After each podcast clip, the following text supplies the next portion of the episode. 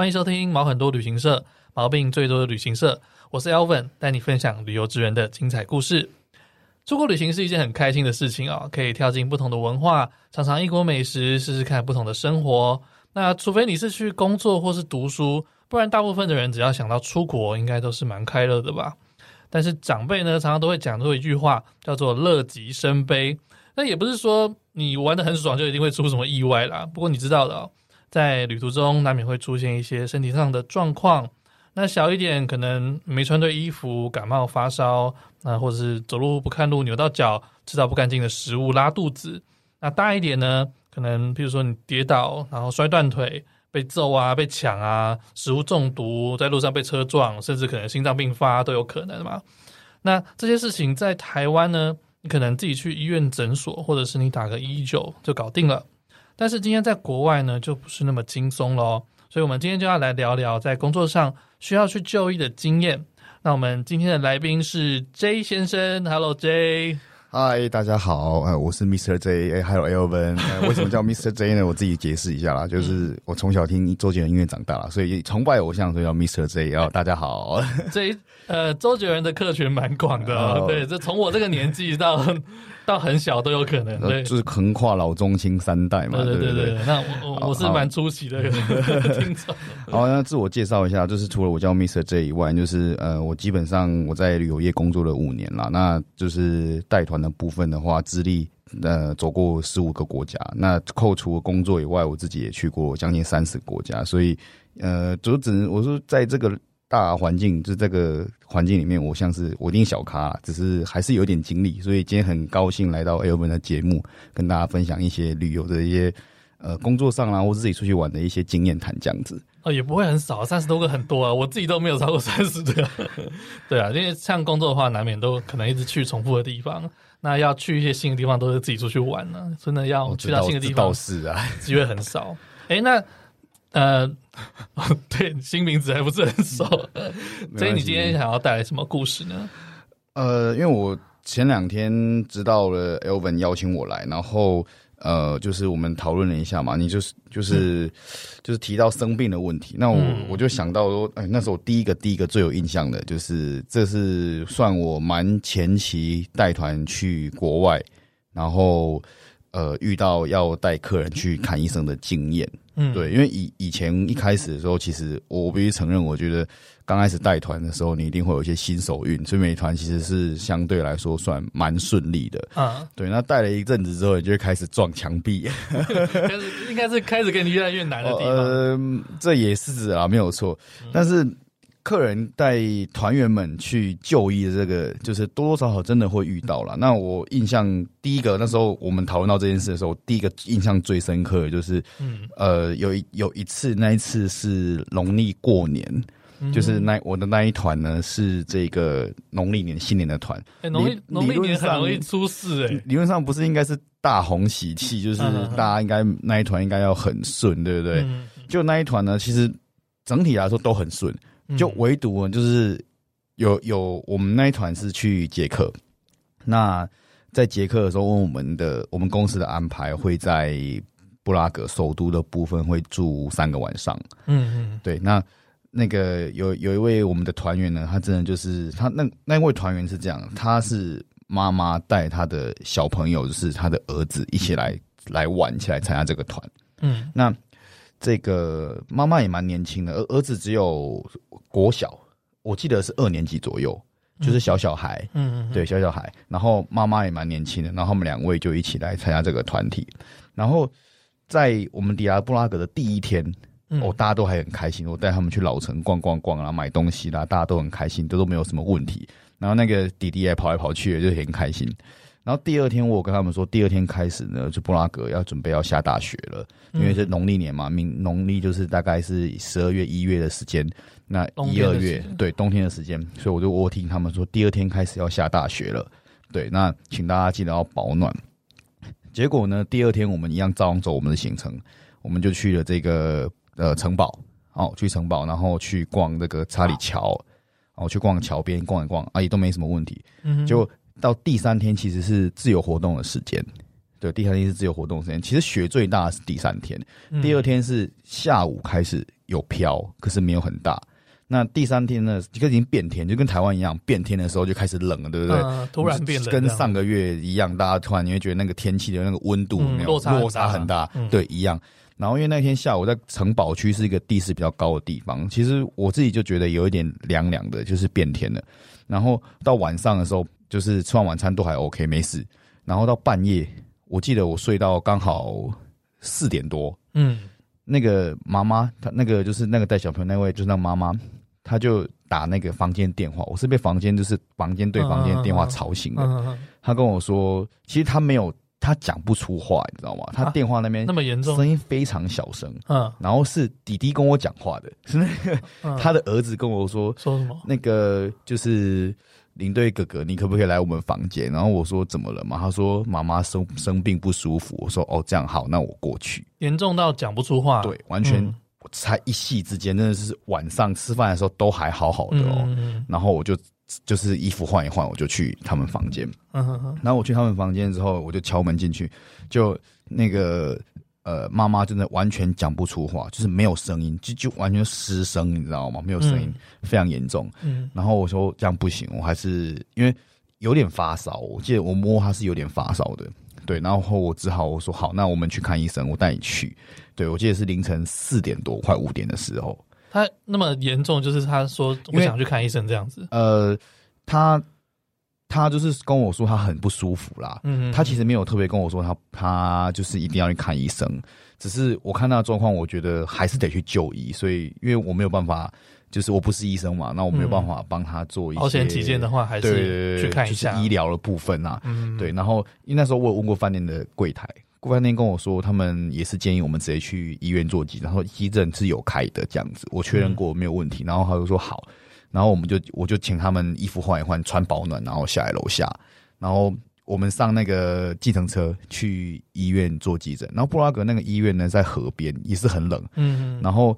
我们从那个饭店一出去，我们已经雪就已经下爆了。你要不要建议他把棉被一起带出去算了？哦，那个真的是印象太深刻，因为外面天还没亮，冬天去冬天去就天很黑，你知道吗？因为晚上大概四五点天一定没有亮的。然后我们坐那自行车去去医院的路上啊，又大积雪、大暴雪，计程车开超慢，然后那个玻璃就是一直被被雪这样盖住。我还想说完蛋了，这是这样子是要怎么办？听起来很恐怖，因为我从来没有。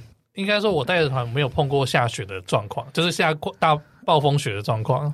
那那一次是我觉得少数遇到非常非常大，嗯哼，对。然后去到医院哦，有我们到医院之后，医院就是那布拉格我，我我去了蛮多次，可是我也是只有那我就那一次带客人去医院。嗯，就那医院呢，因为捷克以前是被这个苏联铁幕时代管辖的嘛，就是。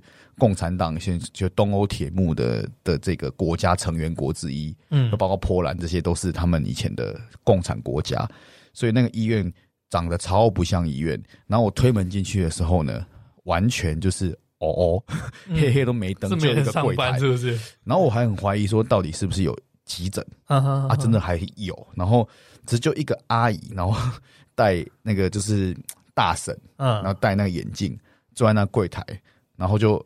整个走廊，它它是一个长方形的建筑，门进去之后，两边左边右边都是走廊，都是那种很长的走廊，然后有点像那个什么，像监狱，你知道吗？听起来很恐怖 哎！我我我其实有照片呐，我只是只是真的是很像监狱，而且晚上哦哦，然后都没有东西。哎，其实晚上医院就很恐怖了，超恐怖。到一个这样的地方，他还是他就是很像监狱，像一间一间隔间隔间，然后有些门有开，有些门没开。嗯，对，然后。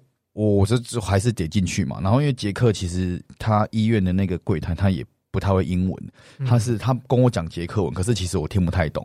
他就后来他是桌上哦，桌上有放一张那个纸，上面就写哎、欸、对英文，他就指那个东西给我看，然后然后他跟我说啊，先去左边那边第几间，然后去。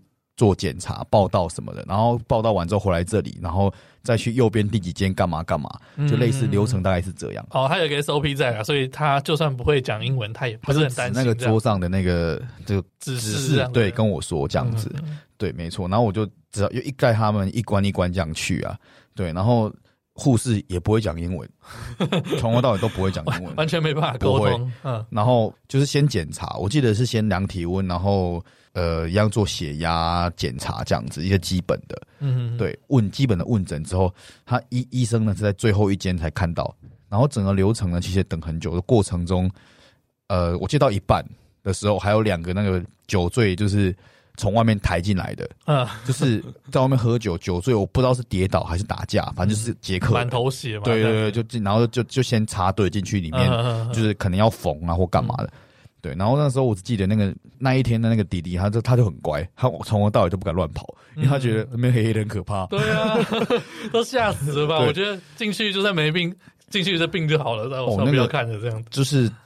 呃，我觉得那整个环境啦，是给人家是真的是有点压迫感，不像台湾的医院，其实都就是蛮亮的。嗯，台湾的医院，比如你急诊，就是都亮亮的嘛，对不对？嗯、然后很灯火灯火通明，对，就是你觉得好像全部都关掉，在急诊还是会有个亮亮的，然后红色或是那个二十小时在那边，可是没有，他们是医院的，它虽然有急诊，可是灯很少，就是黑黑的这样子，多省电，对，非非常的恐怖，然后外面又下大雪。还没天亮，嗯，那所以后来这个检查大概花了多久时间呢？哎、欸，我们四点多过去，从饭店过去，其实坐自行车大概坐的大概十五分钟而已，没有很远，算近，蛮近的。嗯、然后检查整个到完，我记得很清楚，因为我们全部检查完弄完之后回到饭店，最最后是呃中间还有个插曲啦，嗯，就是最后医生真的真的那个医生要跟他问诊问诊的时候呢，医生不让我进去，为什么？因为他们就是，他们可能就想说要维护病人的隐私或什么的，就是病病历这东西。那也要对方听得懂英文才可以啊。对，可是那时候我就说我我是就是领队，我要办里面干嘛？他们的护士拒绝我进去的。连如果说那个滴滴也没进去，滴滴跟我在外面。连客人说我想要你进来也不行。诶、欸，我那时候应该是。应该是客人也讲不出话哦，哦，然后再加上哦，对，客人讲不出话，他已经客人是没办法讲话的，嗯、然后加上那个护士讲捷克文，就是其实给我跟他讲弄不好，嗯、后来是那个妈妈后来她就是说说没关系，她自己进去，弟弟跟我在外面，也太妙了吧，超妙、啊！你就是在问一个不能讲话的人，然后也不知道他听不听得懂，然后他后来他他后来他出来之后，大概过了十五分钟，他出来之后呢，嗯、他那天是打针呐、啊。他有先帮他在现场那边，后来帮他打，可能不知道是抗生素还是说消炎针，我不确定。可是就是我帮他打针，嗯，那打完针之后，我开药单，然后后来叫我回去，我去帮他拿药这样子。嗯，然后那重点是他出来之后，我的这个妈妈她就跟我说：“你刚刚他不是跟我说了，他用手机打字给我看，他说他在里面呢跟他讲的话他都听不懂，后来他们是用 Google 翻译，他们真的用 Google 翻译在那边打字。”好扯哦！我以为就是医生的英文应该都还不错才对。我不知道，可是的确在在这一次的这一次的经验下来，我是觉得在沟通上可能比手画脚还是可以啦。对，可是，在就是用英文上面，可能 maybe 他们也不是非常的就是喜欢。嗯嗯嗯，对。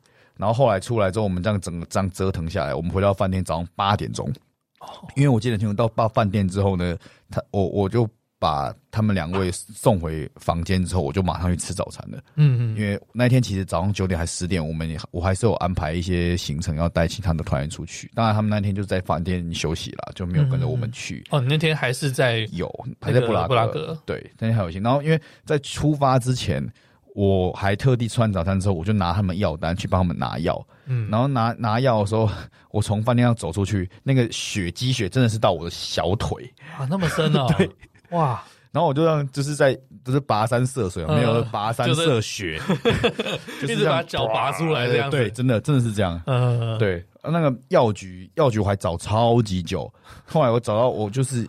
Google 到药局就是最近的，是在一个百货商场里面。嗯，然后百货商场是十点还九点才开。可是他们药局写九点就开，然后我找不到地方进去，后来在门口等到九点，等到他开门我才进去。对，还好有有拿到药，他他有他那药单给他，他是有拿到有给我们药。然后回来之后，他那个团员也很生气哦。吃完药休息一天之后，隔天我们要从布拉格离开之后，他就好了，他就好了。对，几乎就好百分之五十以上了，超神奇。哇，这药效蛮强的。对，超神奇。就可以讲话了吗？可以，可是就是没有那么大声哦，就比较轻声细语，可是可以讲话了。嗯，对，就一天。而已，好的蛮快的，好的蛮快的。对，因为行程也是十来天，然后你前面对对对对对，嗯、对我这好的蛮快的，可是。就是我我是不知道他是不是开了什么特别的药啦，人家不是说像就是波兰医生不太稳定嘛，就是不太、嗯、不太保险嘛，可是捷克医生会不会好一点？那你记得他这样看下来的费用是大概是多少吗？我那一次他们的费用，我印象中没有非常贵，嗯，应该应该是我记得那时候当下我我大概脑筋里面就是头脑没有换算一下价格，应该差不多三千多四千台币左右。还算便宜啊，蛮蛮便宜的。嗯，对，那是那个费用，就我印象也蛮深刻，就是他那个费用让我觉得，哎、欸，其实没有想象中那么贵。嗯嗯，对，还是因为捷克的消费，可能捷克的消费是本身比较便宜一点啦，嗯、比较接近台湾一点。对，所以它这部分没有非常的没有非常的贵，就是超过我的那种什么哦，可能三五百欧元之类，没有那么夸张。嗯、对，是没有的。哦，这不过去看一次医生也是。蛮特别的一个经验，哦，中间还有一个特别，就是那时候我们就是都请那个团员要记得拿这个诊断证明书，对不对？嗯哼，对。然后医院一开始拿给我们的是捷克文版，没有英文，谁看得懂啊？对，我就是看不懂。然后后来我才回去跟他说，嗯、那我们就是要英文版，嗯，然后他们才想办法弄了个英文版。然后捷克文版呢，就是啪，大概半页 A 四纸那么长。英文版就两行，他很努力来生出那两行。我我，我不懂到底是怎么样，可是就是差很多，对不对？他连要讲都很困难，你让他写，就是对那个印象也是。他搞不好也是 Google 蛮深刻的，搞不好也是 Google 翻译写写两句出来这样。对，就是这个印象也是蛮深刻的。嗯，对啊，但我觉得客人生病是一个麻烦点。那像我们出国是要去工作的，然后如果工作你自己出一点状况，就是超麻烦的事情。哦，这个我也好几次就是。真的在带团的时候，其实身体是你明显感觉出来，你身体是有，因为你可能有压力，带团有压力，然后你，嗯，你的确会有一点不舒服的反应，可是他不会，你可能靠意志力吧，就他不会爆发。哦，真的是靠意志力。很多时候都是一上飞机回到台湾，下飞机。拜跟大家说再见之后呢，嗯、隔天就马上垮掉。对，真的会。对我，我觉得带团的时候，很多时候都是靠你的那个肾上腺素在撑的。真的，真的，真的。对，就是硬盯的在那个好的状态这样子。对。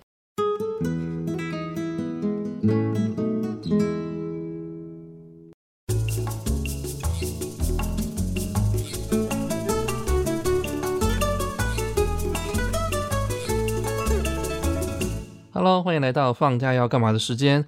这次我们要推荐的活动有四个哦。第一个是 TIFA 台湾国际艺术节。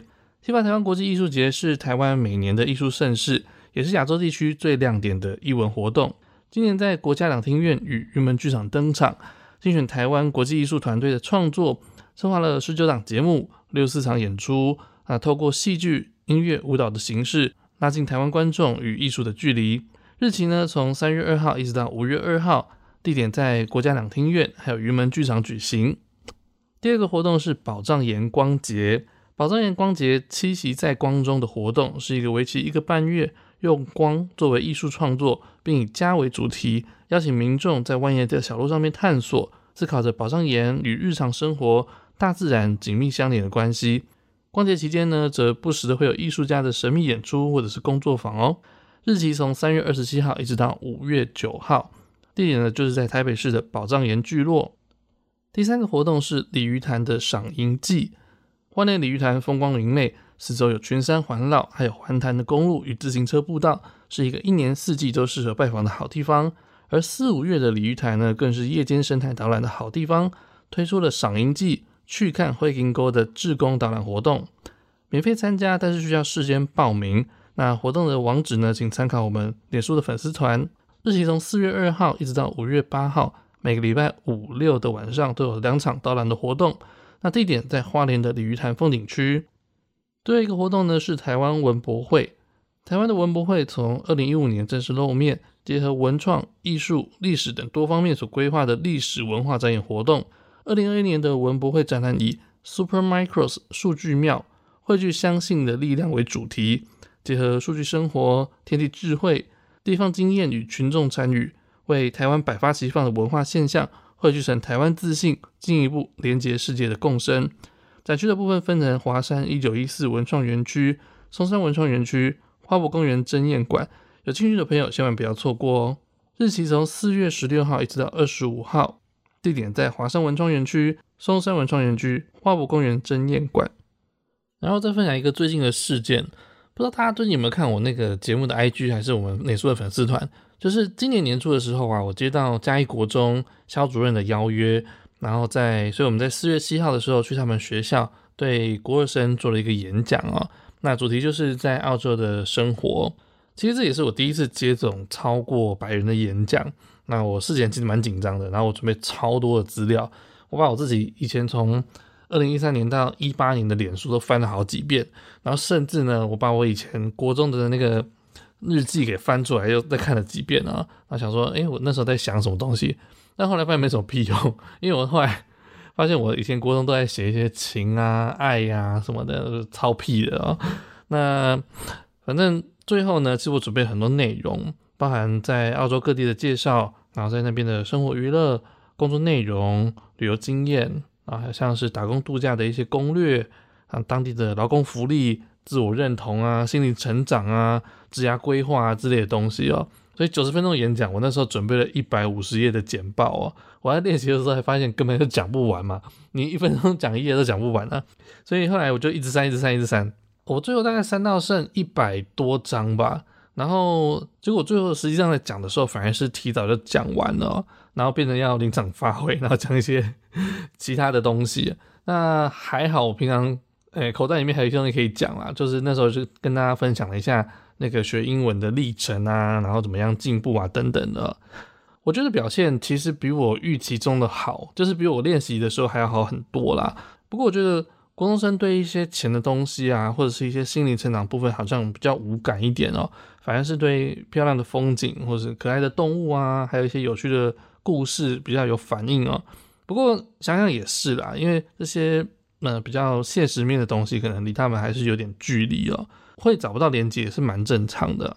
那有些大人面向的主题，可能对高中生或是大学生会比较有感一点，但是嗯，对国中生来说共鸣就会比较少。所以可能我把现在国中生预想的太过成熟一些。另外一部分也是因为我自己想讲的东西实在是太多了，所以如果下次有机会的话，我会嗯看那个听众的属性。再做一些内容上的筛选啊，讲他们比较有兴趣或是比较有连结的东西啊，那也欢迎各个大专院校，如果你们需要分享澳洲打工度假的生活，或是在国外生活的经验呢，都可以找我去哦。那另外一个插曲是当天接送我的那个工作人员小纪，呃，我在车上跟他聊大概第三句吧，他就问我说：“你是不是毛很多旅行社的 Elven？” 然后我那时候超惊讶的，因为。我可能在在我日常生活中，我的朋友可能会跟我说：“哎、我有听你那一集啊，什么东西？我有跟你，我有听你在讲什么东西。”那这个我还比较能够适应，但我还真没有碰到就是完全陌生人，然后认识我的声音，知道我是谁。而且他不是跟我客套哦，他是连我就是我这个猫耳朵旅行社的系列他都听完，还有我之前做的节目那个豆子雷瓦靠，他都全部听一遍。他很认真在跟我聊这个东西，所以我觉得蛮惊喜的，就是有一些哎、欸、怎么。是我我生活圈以外的听众这样子，就是还呃，就是有惊蛮惊喜又蛮开心的这样子啦。总之很开心，就是终于有机会再拿起麦克风，然后分享在澳洲生活的一些故事啊。毕竟已经超过一年多没有回到澳洲带团了，其实还是很怀念，就是有人专心听我讲故事的那段时光啊。所以其实这次的演讲对我来说是一个很棒的经验。那也希望呢。呃，我的分享对当天在场的学生会有一些帮助。如果你是当天在场的学生哦，那你有听到这段的话，呃，可以去我们节目的粉丝团或是 IG 上面留个言，让我知道一下哦。那最后也感谢肖主任让我有机会到嘉义国中演讲，也谢谢当天帮忙的小纪，希望你能够尽快的突破生活上的瓶颈。好，那我们回到节目中哦。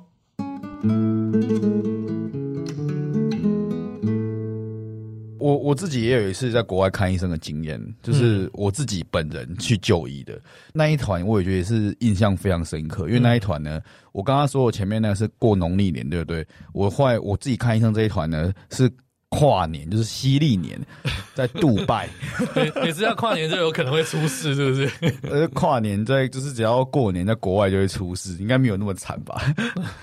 就是难免。我跟你讲，跨年都是很多人要出去，然后。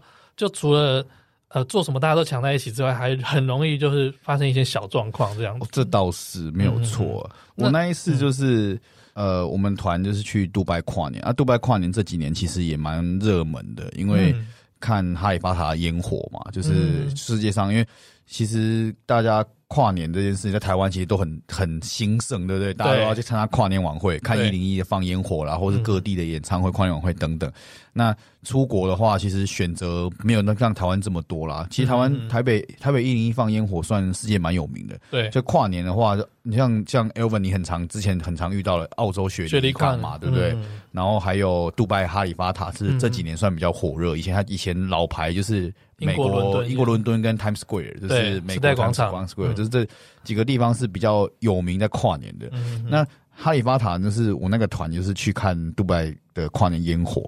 嗯那其实团那个时间不长，就一个礼拜七天呢，也就是跨年的那一天，十二月三十一嘛，往前推两天，往后再推两天、三天，这样就是一个中间是跨年，然后扣头扣尾坐飞机这样子。哎，对，所以其实时间算以我们如果很长出长城线的来说是算短的，算短，对。对，因为你有长城线去捷克啦，或者去去德瑞啦，或是说十二天、十三天都是很正常的时间。对，所以杜拜这个行程算短的。嗯，然后没想到短的这一次呢，是我史上最惨的。可是我觉得也很神奇，就是我飞机降落第一天，就是呃，我人是没事的。嗯，然后那天晚餐我印象很深刻。那天晚餐呢，就是因为其实。有去过杜拜，应该会知道杜拜的那个饭店的一些 service 都非常的慢，嗯，包括 check in 啦，然后包括餐厅的上菜等等都非常的慢，不知道到底为什么，嗯，对，可能阿拉伯人他们就是比较比较松散一点，松散一点，对，嗯，就是很慢。然后我觉得整个欧洲都是这样子。然后，然后因为我们那一天的行程去阿布达比之后，又回杜拜住饭店。所以其实下飞机之后直接去阿布达比又回来，其实路程是已经有点辛苦了。嗯，然后回到饭杜拜之后，我们进了饭店，在饭店里面吃晚餐，就是蛮一个合理的安排啦。就是回去餐厅吃完饭，然后就让大家回房间，就不要再拉车舟车劳顿了，就是蛮正常的安排。嗯，那回来之后，我就是在请餐厅帮忙，就我杜拜有导游，所以我请导游去帮忙客人他们去吃饭。嗯，那我的话，我就趁那个时间去楼下帮大家办那个入住，就是拿房卡的部分。嗯，然后都弄完之后，因为动作很慢嘛，所以客人吃完饭刚好我房卡也拿好了，然后客人就回房间去了，嗯、然后我就我就是没有饭吃，没有还还好那个饭店离那个。杜拜 Mall 很近啊，因为要看跨年的烟火，所以我们的团体住的离那个杜拜购物中心，就是杜拜 Mall 还有哈利法塔西川不远，所以我就跟导游两个，我们就走路去杜拜 Mall 吃东西。然后这边都很正常哦，吃完之后我就我也自己回饭店，已经十二点多，我就洗洗睡了。嗯，睡了之后隔天起来，我就开始觉得头很晕。啊哈，对，我不知道为什么，反正就头晕。嗯，可是食欲也还好，也没有说吃不下饭。然后那一天的行程呢，我们是去一个。呃，杜拜的传统的就是村落参观，嗯，就是以前古早的杜拜啦。因为我们现在大家认识的杜拜，应该都是高楼大厦啦，很豪华的那种，就是土豪国。对，可是其实杜拜在发现石油以前是采珍珠，那在采珍珠之前，他们都是小渔村、港口、波斯湾附近就有很多的那种老的村子。嗯，那我们就是还是会去参观一下那个杜拜那个古早的他们生活的这个地方。哦，对。就是它有点就是就是土房子盖这样子啦，都很矮一两层这样子而已，蛮特别的，没有想过会有这种。跟跟大家想象中的杜拜差很多，但那、嗯、是传统老杜拜。嗯，那我们参观到一半的时候，我就头晕到爆。嗯，然后因为我就是导游走前面，我走后面压队。嗯，然后后来大概在吃中餐之前，因为中餐我们也在那个村里面吃，我们就安排大家去体验那个阿拉伯的文化的这个餐。所以他阿伯他们的餐会是坐在席地而坐这样吃饭的啦，然后大家一起吃，家族吃这样子，很特别。那在去吃饭之前，那带到一个地方的时候呢，我真的受不了，我真的超级想吐，嗯，然后我就整个头超级晕，晕到爆，然后我就赶快躲到旁边去，我就直接整个人躺平在地板上，嗯嗯嗯，对，因为太真的太不舒服，就是导游讲吗？我我那时候受不了的时候，我就是很想吐，然后。呃，我是没有吐出来，可是就是真的太晕了，所以我就去旁边躺着，躺在那个整个的黄沙土地上，你知道吗？就是，然后旁边还席地而躺，就真的就真的就洗地，因为真的就是我觉得我再走下去会直接整个就是倒下去。嗯嗯嗯、对我，因为倒下去一定更危险，你一定头撞到地板什么很危险，你不如赶快蹲下来，或是赶快躺着。我也不用勉强，已经不敢不管那个地板上有多少沙了，因为对外都是沙。对，我就直接躺平在地板上，然后我就躲在旁边那个房子旁边一个角角。嗯，然后客人没看到我躺在地板上，可是反正我就躺在那边。然后导游也找不到我，就就是盯着身体，我就传赖跟导游说。哎、欸，那个你带大家先去餐厅，然后我我有点不舒服，我就旁边先坐一下这样子。你你怎么不跟他讲你状况怎么样？然后因为因为那时间真的还是要带大家去吃饭了，所以我就先、嗯、我说叫导游先带他们去吃饭。对，然后后来是我大概躺了可能二三十分钟之后有稍微好一点，嗯，然后我就。坐起来，然后我才跟导游说：“哎、欸，我我现在在哪里？你来带我去餐厅好不好？因为那个餐厅我也就是那个吃饭的地方，我也没去过。嗯嗯，对，就是那个那个就是文化餐，他们在房子里面，所以我不知道是哪一间。嗯嗯嗯，对对，所以导游就来带我，导游就说：‘哎、欸，你怎么脸色那么苍白？’我说：‘我刚刚不太舒服，这样子。’我就跟他说：‘我我有点想吐什么的。’嗯，对。然后后来我到的时候，客人他们已经。就是吃饭也吃完了，然后我们就继续我们的行程。我想说，可能这样就好了，也没事。嗯哼，对。结果好死不死，我们下午的行程做完之后呢，我们去黄金市集，然后那些都看完之后呢，我后来到晚餐的时候，头一样晕到爆，又来一次。对，又来一次。嗯，对，又来一次。然后后来那时候导游就那时候我还没有注意到我我其实发烧，嗯，然后导游是后来看我脸色不对，他就是。问我说要不要看医生？我说应该应该不用了。他就摸我的头，有点发烧。他说：“那你要不要去去？”我们他就买了那个什么维他命 C 的饮料给我喝。哦，他说看看明天会好一点。我说好。结果那一天晚上，因为我们不在杜拜市区吃饭，然后我就后来我吃完饭之后呢，那个我就提早我就跟团员说：“哎，我要因为我就我就跟他们说，因为我我的饭店呢说有我房间的问题。”嗯，然后叫我要回去处理一下，不然的话我会露宿街头。哦，你还没有直说是什么你自己的状况这样？我都没有说，我我其实这我这这个这一次生病什么，我从头到尾我没有跟客人说我生病，嗯、对，就是我我都没有跟他们讲。嗯，然后我就说，那我我要先回去饭店，那你们待会就上巴士，巴士会因为我跟客人住的饭店不一样。然后我就跟我就跟司机讲好说，请把他们直接全部送回去饭店。嗯，对。然后我就先坐计程车回去我的饭店，然后我就先回去休息。嗯嗯嗯。对，我就跟他们都讲好这样子，我就先回去。就回去隔天早上，我差点起不来，这就就真的发烧了，头超痛。嗯嗯嗯。对，可是因为还是我我也没办法，就是说不带大家去做该做的行程嘛，所以我还是硬撑就先起来。我真的超辛苦的。对，我先起来，然后我起来之后。我就碰到导游，因为导游来巴士来接我，我去接客人。嗯，然后起来之后，我就跟，因为那一天第三天已经要跨年了，十二月三十一号。我后来就想说，十月三十一号，因为在哈利法塔周边，在十月三十一号的中午过后就会交通管制，因为大家会挤进来看跨年烟火。嗯哼，对，就那天那一天在杜拜莫附近都会是人，所以我们的行程很简单，我们早上就是出去那个，我记得是去坐船。嗯，去坐那个波斯湾的游船，嗯、坐完游船之后呢，就回到饭店附近，然后让大家自由活动。因为那一天中午过后，我们就是没有安排行程了，让因为每个人可能跨年想要去的地方不一样，想要看塔利法塔角度不一样，对，然后而且也没办法出车，哦、所以不是固定一个地方，不是固定一个地方。嗯、然后因为你也没办法出车去，因为出车去你又进不来，嗯哼，饭店就是在管制区里面，所以 就是。放大家自由活动是一个蛮好的选择啦，嗯、因为大家都可以高嘛，你到哪里对头抬起来就看到了。对，然后因为你跨年这种活动，你不是每个人都喜欢去挤啊，嗯，对啊，所以就是让大家自由，看你要去挤前面啦，或者说你要在房间里面休息啦，然后快放烟火再出来啦，这样子让大家自由选择。所以我就趁那个中午吃完晚餐，下午的时候，我后来受不了，我就跟导游说，我还是去看医生好了。嗯哼嗯，所以导游那天下午就就是我们赶在他。阻止我们离开那个管制区的之前，赶快开车离开那个地方。而且我们那个医院也很特别。嗯，我去我去的时候，我因为我很不舒服，所以我没办法去管说那是什么地方。反正医院到了，我就赶快先进去。嗯，对。然后医院到的时候，那外观盖的非常的奇怪，就是马赛克拼贴的，你知道吗？那么漂亮，很很怪，超级怪，很不像杜拜的那个饭店。然后很不像杜拜的那个建筑物啦。对。然后我进去，我就不管，先看医生。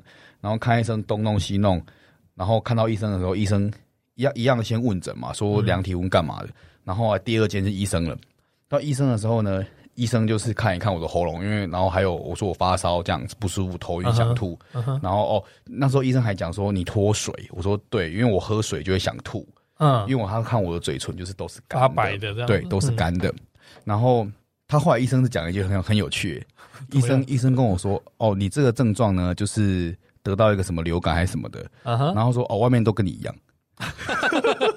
所以你你是赶上当地的流行就对了。哦、我我是不知道啦，可是他的确讲了一句，就说哦，外面都跟你一样。他他看完就很淡定，嗯，然后他就跟我说哦，没有，我就说这样。我今天已经看了一百个，他说外面都跟你一样。然后我就也是蛮傻眼的。然后医生就说你就去外面，然后我们会帮你打针，然后你那个药然后拿回去吃吃就会好这样子。哦，对，然后对他来讲不奇不怪这样子，完完全没有什么意外。他看一看说哦，外面跟你一样。还蛮对，然后我就去外面，我还真的蛮蛮那个，因为打在那边躺着休息，打完针那是打点滴啦，嗯嗯，点滴大概打了半个多小时，一个小时，然后起来就好很多了，哦，蛮神奇的，嗯，可能就是一个，比如说某种抗生素打下去就我不知道，可是反正打完之后就好很多，对，然后拿药回去吃，其实就好蛮多的，可是。看完医生之后，那一天整个这样折腾下来，其实花蛮多时间的，因为我是在他们关那个就是管制交通之前离开的，所以就是大家都在跨年，然后我在医院 打打点滴。所以你在打点滴的时候，正好是他在放烟火的时候。哦，没有没有，还还好没有。哦哦，我是我我在医院，然后打完点滴之后呢，嗯，就是回到我的饭店，嗯，离。客人饭店其实也没有很远，弟弟回到我饭店呢，大概晚晚上。你还没有跟客人住在一起？我没有跟客人住在一起。对，客人他们饭店比较好一点，比较里面，我稍微比较外面，就是跟客人住不一样的地方。然后回到回到我的饭店的时候是晚上九点多十点。哦。我大概在医院前前后后，包括打点滴这样子折腾下来，大概也大概花了五六个小时。对，整个下午大家都在黑皮的时候呢，我就在医院躺。然后客客人他们也因为客人不知道啦，嗯，然后我在躺在床上那个打点滴的时候，客人还传传就是讯息来问我说。哎、欸，那个领队，您可不可以帮我买东西回来我房间？我觉得杜拜莫太多人了。对，呃，我然后我就跟他讲说，哦，不好意思，我真的现在不在那附近，我只能这样跟他讲。可是我也没有跟他说我生病了。啊，所以你不会，你后来也没有跟客人讲？没有，这这一次的经验，我后来到后来我没有跟客人讲我生病。哇，你也太有偶像包袱了吧？就是因为刚好。时间跟我都可以错开啦，嗯、就是有有瞒住啦，嗯，对，因为在杜拜的团，其实导游在车上会讲话，我不太需要讲话，只是而且我其实没有少瞎，嗯，我讲话是可以讲的，我只是头很晕，很想吐，身体状况很不好，对，很想吐，嗯哼，对，就一直很想吐，然后也一直拉，哦，还一直拉肚子，对，一直拉肚子，嗯，对，就是拉肚子跟想吐，这两个就很烦哎、欸。对，就是一直一上一下这样子，一一直一直重复。然后一开始我以为食物中毒，后来他们好像说是流，那时候那边的流感吧。嗯哼，对。然后所以那一天晚上有我看到杜哈利法塔放烟火了，有，可是就是觉得有个悲惨，这悲惨的一天，真的会这样哎、欸。因为我觉得领队很很辛苦的一点是，你平常在上班的时候，你如果今天早上起来觉得哎不太舒服，你请个假就好了。对，你今天不要去。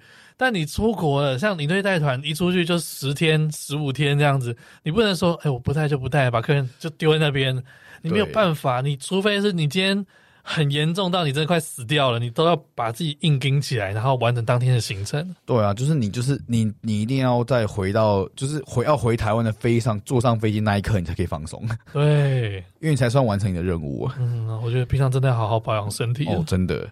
然后杜拜的医院也很特别，他那个。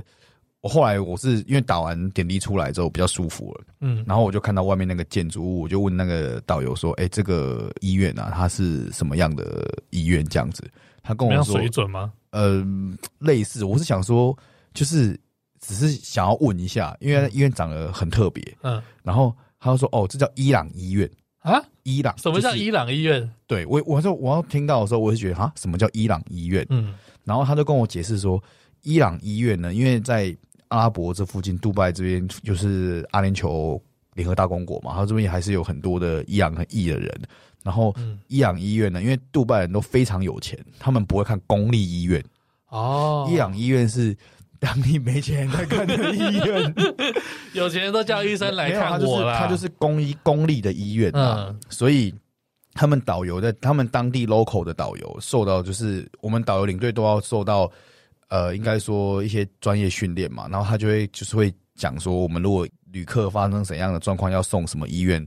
或是说一定是要怎么样处处理，对不对？哦、然后他们杜拜他们 local 的导游受到的训练就是，只要客人不舒服，就是送伊朗医院，因为他公立的，嗯哼嗯嗯，就是国家的，所以不会说你私立医院就有一些什么问题，这样就是公代表国家那种国立医院的意思啊。哦，对，就国立医院的意思，只是他还是取一个伊朗医院，因为他说。真正的杜拜人不会来这里看医院，有钱人不用去医院跟人家挤啦。对对，有些人不看医生，是医生来看他，这样不一样啊。对，所以我听他说，哦，原来是这样。那盖的的确也不像像杜拜的房子了。啊哈哈，对，就是蛮蛮特别的。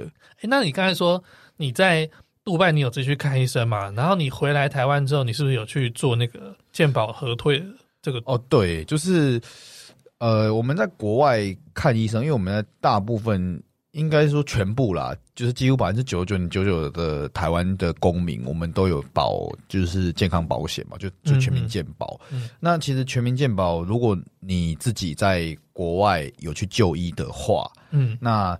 在回台湾之后，你拿一些收据等等的，是可以申请一部分的健保给付的这个就是金额这样子。嗯，对。那其实那时候我我就是我们可能会自己出国会有额外自己的保险或者什么的，可是健保因为大家一定都有，嗯，所以你回国之后第一件事就去找中央健保局。你在国外记得要拿诊断证明，跟你你要保留所有的这个就支出的收据的。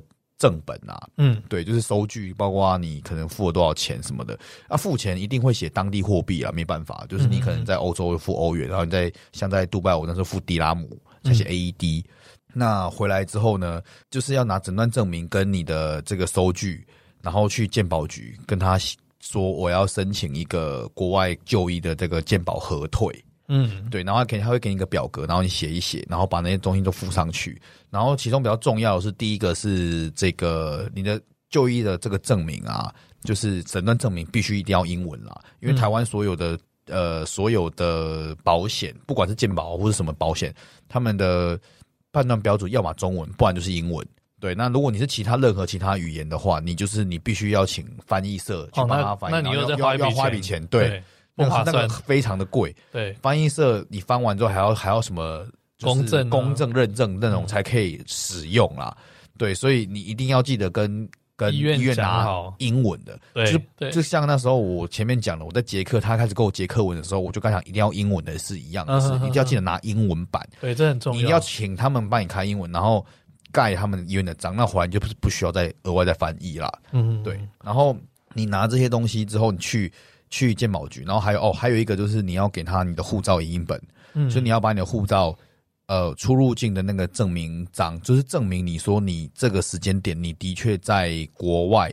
所以现在台湾其实出国大部分有都走自动通关嘛，所以没有你不用给他看台湾的出入账，嗯、可你要看，因为我们去国外，你即使免免签证好了，你你入境国其他国家，他一定会盖章或是贴贴纸什么的，所以一定会有个证明啦。嗯、我们没有台湾的出入境章，一定会有国外的出入境章，所以你就是把国外。的你的入境日期跟出境日期都那个章有没有给影印下来？嗯嗯，然后去证明说你这个时间你这个人的确是在国外，对对对，然后他就会去进行那个就是审查你这些内容，然后他就会算一个你他健保可以帮你付多少钱，然后退给你这样子。OK，对，那退完之后你才可以就是在接下来就是再去找你的额外的保险。嗯，对，所以这个动作叫做健保核退。对，就是。呃，应该说到台湾，就是那个全民健保，国外就医的这个就是有一个额度在额度的核退，对，嗯、没有错。OK，那刚才讲到保险这个东西啊，那其实像我们一般出国去玩，不管你是跟团或是自己出去玩，其实都有一些相关的保险啦。那举例来说，像如果你是跟团出去的话，旅行社呢，他都会帮你保一个叫做旅游责任保险，那我们简称是叫做。旅责险，嗯、对，这个是一定会有的。你只要跟团出去，一定会有的。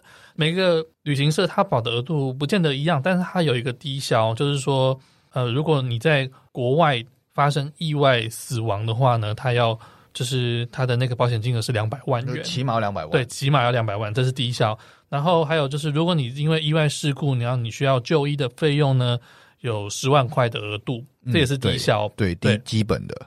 那第三个就是说，如果你的你的亲友要来海外去帮你处理善后的费用的话，那它也是有一个低消的十万块的额度，对，这个都是低消而已。那呃，每个旅行社不同，它可能会再加保一些。对，像我们公司的话是到五百万呐。嗯嗯嗯。对，然后其实比较大家会比较容易搞混的地方，会在于说什么叫意外啦。嗯嗯。因为我像我们带团带久之后，意意外就是一定要有可能受伤或是见血，那才叫意外。对，这个保险，如果你是什么拉肚子什么那种就。